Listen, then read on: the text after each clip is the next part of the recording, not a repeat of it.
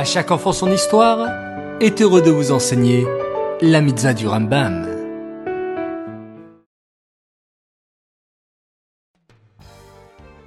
Bokertov les enfants, j'espère que vous allez bien, que vous avez passé une superbe nuit et que vous êtes en pleine forme. Baou Hashem.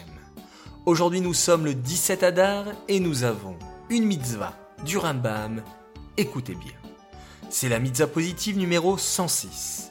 Il s'agit du commandement qui nous a été enjoint au sujet de la Zava et de quelle manière elle peut rendre les autres impurs. Il est très important que lorsqu'une personne devient impure, elle doit aller au mikvé pour se purifier. Cette importance permet que la maison soit une maison juive, Bigdusha, Uftaora.